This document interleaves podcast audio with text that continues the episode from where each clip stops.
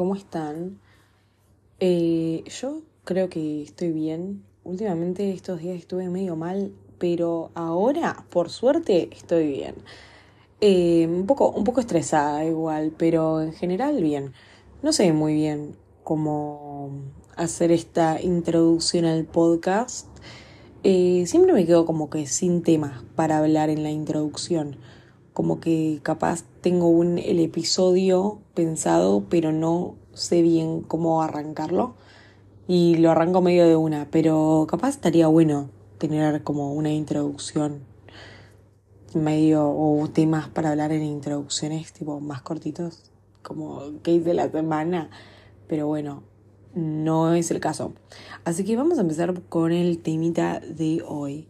El tema que traigo es la empatía qué es la empatía, cómo empatizar, bla, bla, bla, bla, bla, bla. No tengo muy planeado el episodio, debo ser sincera.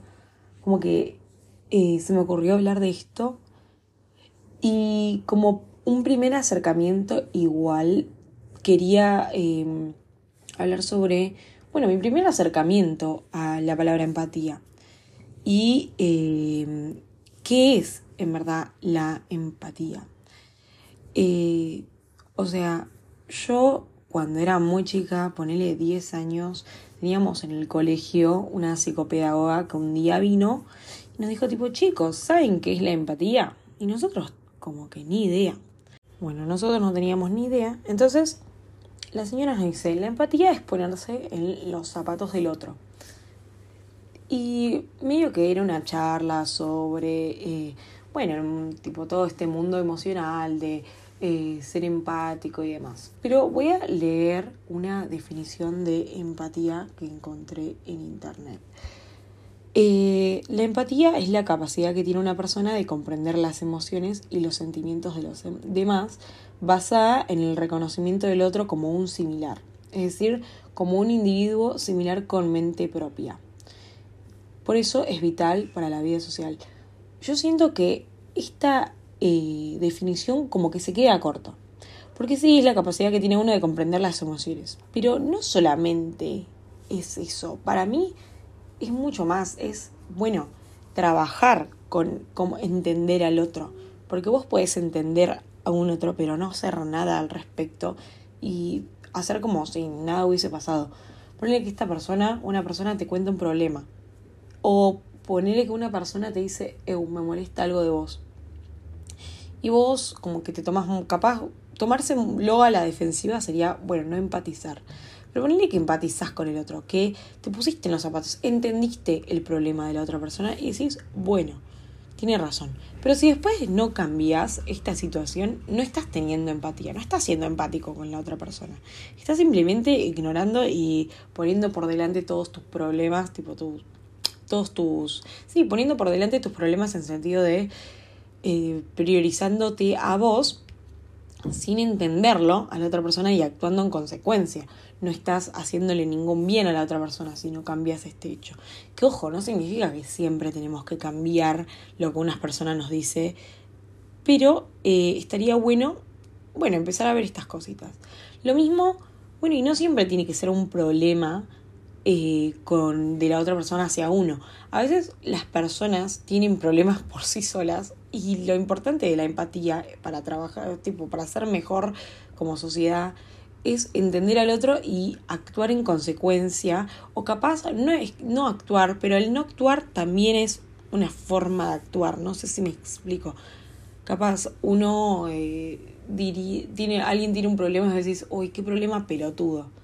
Pero no, capaz la otra persona lo resufre y está bien, o sea, hay que tener empatía y capaz no decirle de, eh, ay, es un problema cero grave.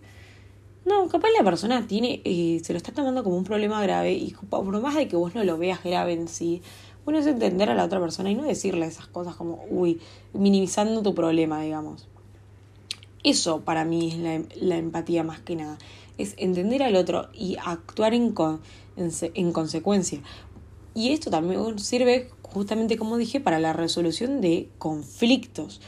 Porque eh, para conflictos en todo tipo, no solamente en, en las relaciones eh, amistosas, de familiares, de pareja, sino también en las de la sociedad. Se supone que los políticos, que em, los políticos que de cualquier corriente política, en verdad, suelen tener empatía con su respectivo público. Hay que ver, o, o, con, bueno, deberían tenerlo con toda la población, pero eso es prácticamente imposible, con un sector de la mayoría de la población.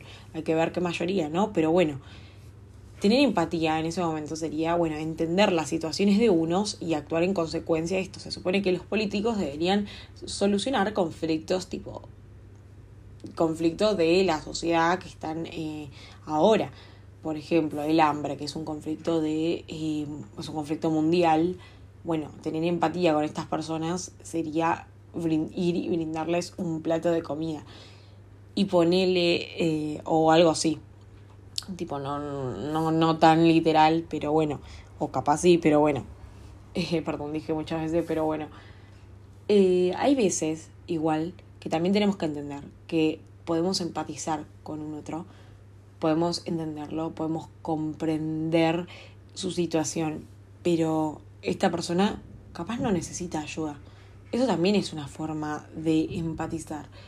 Eh, siempre, siempre cuento con mis amigas una anécdota que me, que me contó mi viejo, que decía que eh, ella, eh, él había visto a una persona, una mujer, sufriendo violencia de género en la calle, tipo de, su pareja o quien parecía ser su pareja.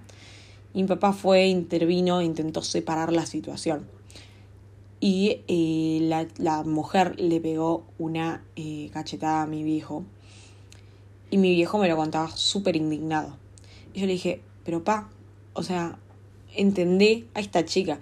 Esta chica capaz lo único que supo en su vida era una o capaz lo único que sabe de esta relación es estar inmersa en un maltrato profundo. Imagínate que vos fuiste así bien brusco a sacar, no significa que esto pase en todas las situaciones, ¿no? Pero a separarlos, tipo decir, tipo, eu, ¿qué, qué está pasando? Tipo, ¿están todo bien? Que o sea, muy bien estás en querer separar la situación, pero si la otra persona te pega una chetada es porque no está entendiendo en dónde está capaz, o capaz no quiere que la ayudemos. ¿Qué sería lo correcto en esta situación? A ver, obviamente si hay una situación de violencia, no te digo no intervengas en absoluto, no llames a la policía, lo que sea. No, obvio que sí, pero a veces las personas no se dan cuenta, por, no se están dando cuenta por el sufrimiento que están pasando. Y si uno va y le dice tipo en la cara, che, estás pasando por esto, tipo, rescatate, capaz la otra persona se lo puede tomar re mal porque ahí no estás empatizando con la víctima, estás eh, queriendo actuar como un héroe y capaz no es la mejor manera de actuar como héroe. Yo le decía a mi papá, y bueno, pero capaz es esta persona. Imagínate, capaz esta persona no te pegaba una cachetada y no defendía a quien se suponía que era su pareja. Eh, capaz esa persona después en la casa la, le terminaban dando 30 bofetadas porque vos fuiste y la defendiste y no lo defendió a su pareja. Capaz le pasaba eso, ¿qué sabes qué pasa? O sea, tipo, es terrible la situación, no podés asumir que eh, una vez los decís tipo, che, todo bien, no, no, no hagan esto, va a estar la situación de 10. No, o sea, probablemente la chabona no sabía tipo ni lo que estaba ni por lo que está pasando. Y capaz la otra persona no quiere ser salvada. Que esto esto me hace acordar a a los increíbles que hay una escena que dice tipo tú no arruinaste mi tú no salvaste mi vida arruinaste mi muerte porque esa persona no quería ser salvada de un suicidio ok son temas súper trágicos que la verdad es que no sabría bien cómo intervenir en esas situaciones, pero como que uno intentó salvarlo y la persona, la, la persona estaba súper desagradecida en que le había salvado la vida.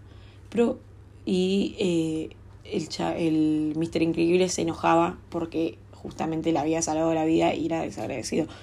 Pero capaz esta persona no está pudiendo ver a esa ayuda que uno le está brindando. Y por eso no tenemos que estar enojados con la persona que nos ayudamos y capaz no recibe la ayuda, porque capaz no quiere esa ayuda, capaz no necesita esa ayuda, capaz quiere, necesita otro tipo de ayuda que no, es, no se la estamos dando y nosotros no somos los salvadores. Y capaz, sí, capaz eh, actuamos bien, pero la otra persona no, no, sí, capaz sí no lo supo valorar. Pero tenemos que, eh, no nos podemos enojar con esa persona que capaz está sufriendo de alguna manera, en mayor o menor medida. No nos, o sea, no nos podemos enojar porque no significa que, em, no significa que sea la mejor opción. Otro punto que quería tocar era que a veces la empatía no significa que tengamos que estar de acuerdo con una situación o una persona. Porque sí, puedes entender desde qué lugar eh, está hablando una persona y demás. Pero por eso no tenemos que aceptar cualquier cosa. Eh, vos podés, sí, o sea, eh, capaz, ponele que una persona te está haciendo mal. Porque, no sé, una persona siempre eh, se crió de una manera que hace que, a ver, ¿qué podemos poner de ejemplo? Que no sé, que crea que eh, manipular está bien. O que es lo más... O ni siquiera que está bien, que, es, que no está mal, digamos. Una persona cree que manipular no está mal, porque siempre se crió de esa manera bueno, podemos entender a la otra persona y decir, bueno, esta persona siempre se crió de esta manera, es muy poco probable que lo cambie o es muy poco probable que lo cambie en este momento. Podemos entender eso, pero no significa que tengamos que bancarnos cualquier cosa. También tener empatía no significa autosabotearse, no significa eh, creer que, bueno, que nosotros somos los que estamos mal y que tenemos que cambiar sí o sí y tolerar todo. No, no siempre hay que tolerar todo. Hay que tener en cuenta que hay, que hay veces que eh, hay veces que estamos mal nosotros y que podemos cambiarlo. Tipo, podemos tener una mirada crítica en nuestras acciones, pero a veces las otras personas son quienes deberían tener una mirada crítica de estas acciones y no la tienen. Y ok, no la tienen y podemos entender que no las tengan, pero no significa que tengamos que dejar pasar cosas malas. No significa que no podemos dejar, si nos estamos dando cuenta, por ejemplo, que nos manipulan, no podemos dejarnos eh, manipular. O sea, no es, no es sano para uno. Y bueno, eso también habla de un autoconocimiento y un amor propio, que bueno, ahora tiene mucha mala fama la palabra ya amor propio, como que es medio controversial inclusive. Pero esto no significa autosabotearse para nada tenemos que tener empatía, pero no significa que esa empatía pase por encima de nosotros. También podríamos tener empatía con uno mismo. Tipo, entendernos a nosotros y decir, bueno, eh, yo soy así, eh, me he criado así, busco cambiar esto para hacerme bien a mí, pero no significa que tipo, nada, no significa que me puedo pisar y eh, porque el otro está haciendo cosas malas y tengo que entender a un otro que no siempre hace, hace que siempre hace cosas malas, digamos. También con tener simpatía uno mismo podemos, podríamos hablar de, bueno, de quererse, digamos, quererse, conocerse y demás, saber cómo es uno y tolerar, digamos, nuestro pasado. Tolerar, sí, quiénes somos y si queremos cambiar cosas de nosotros mismos, podemos hacerlo, pero no darse con un caño tremendo diciendo no somos soy una mala persona, soy la peor persona del mundo. Notar que podemos cambiar y que podemos llevar un proceso de cambio. Lo importante de la palabra proceso en esta, en esta temática. Podemos tener un proceso de cambio, cambio, pero no significa que va a ser de un día para otro. Por favor. O sea, si fuera un día para otro, si fuera más sencillo, no sé, creo que todos estaríamos mucho mejor. Y si todo el mundo se diera cuenta que hay que tener empatía, también, ¿no? También sumamente importante es la empatía hacia los padres. Eh, creo que uno siempre critica a sus padres como uno lo han criado. Bueno, no siempre, obvio. Tipo, hay muchos casos de gente que tipo ama cómo los han criado y demás pero hay veces que uno critica cómo padres han actuado con nosotros, eh, bueno, y amistades y parejas también, y bueno, pero principalmente los padres, eh, y esto también me lo digo a mí, hay que tener empatía de cómo capaz como te tratan es como los trataron ellos. Y no significa que esté bien como te trataron, pero entender que hicieron, si uno quiere creerlo o no, hicieron lo mejor que pudieron con lo que tenían. Capaz eh, fue la primera vez que fueron padres o, o no, porque cada vez que supongo que cada vez que estás creando una persona nueva y, o las dos personas en conjunto tenés mucho para aprender. Pero bueno, entender esto, que son, son dos, tres, no sé cuántas personas, una persona que hizo lo mejor que pudo con lo que tenía y con las experiencias que, que pudo dar y que capaz no hicieron cosas con mala intención.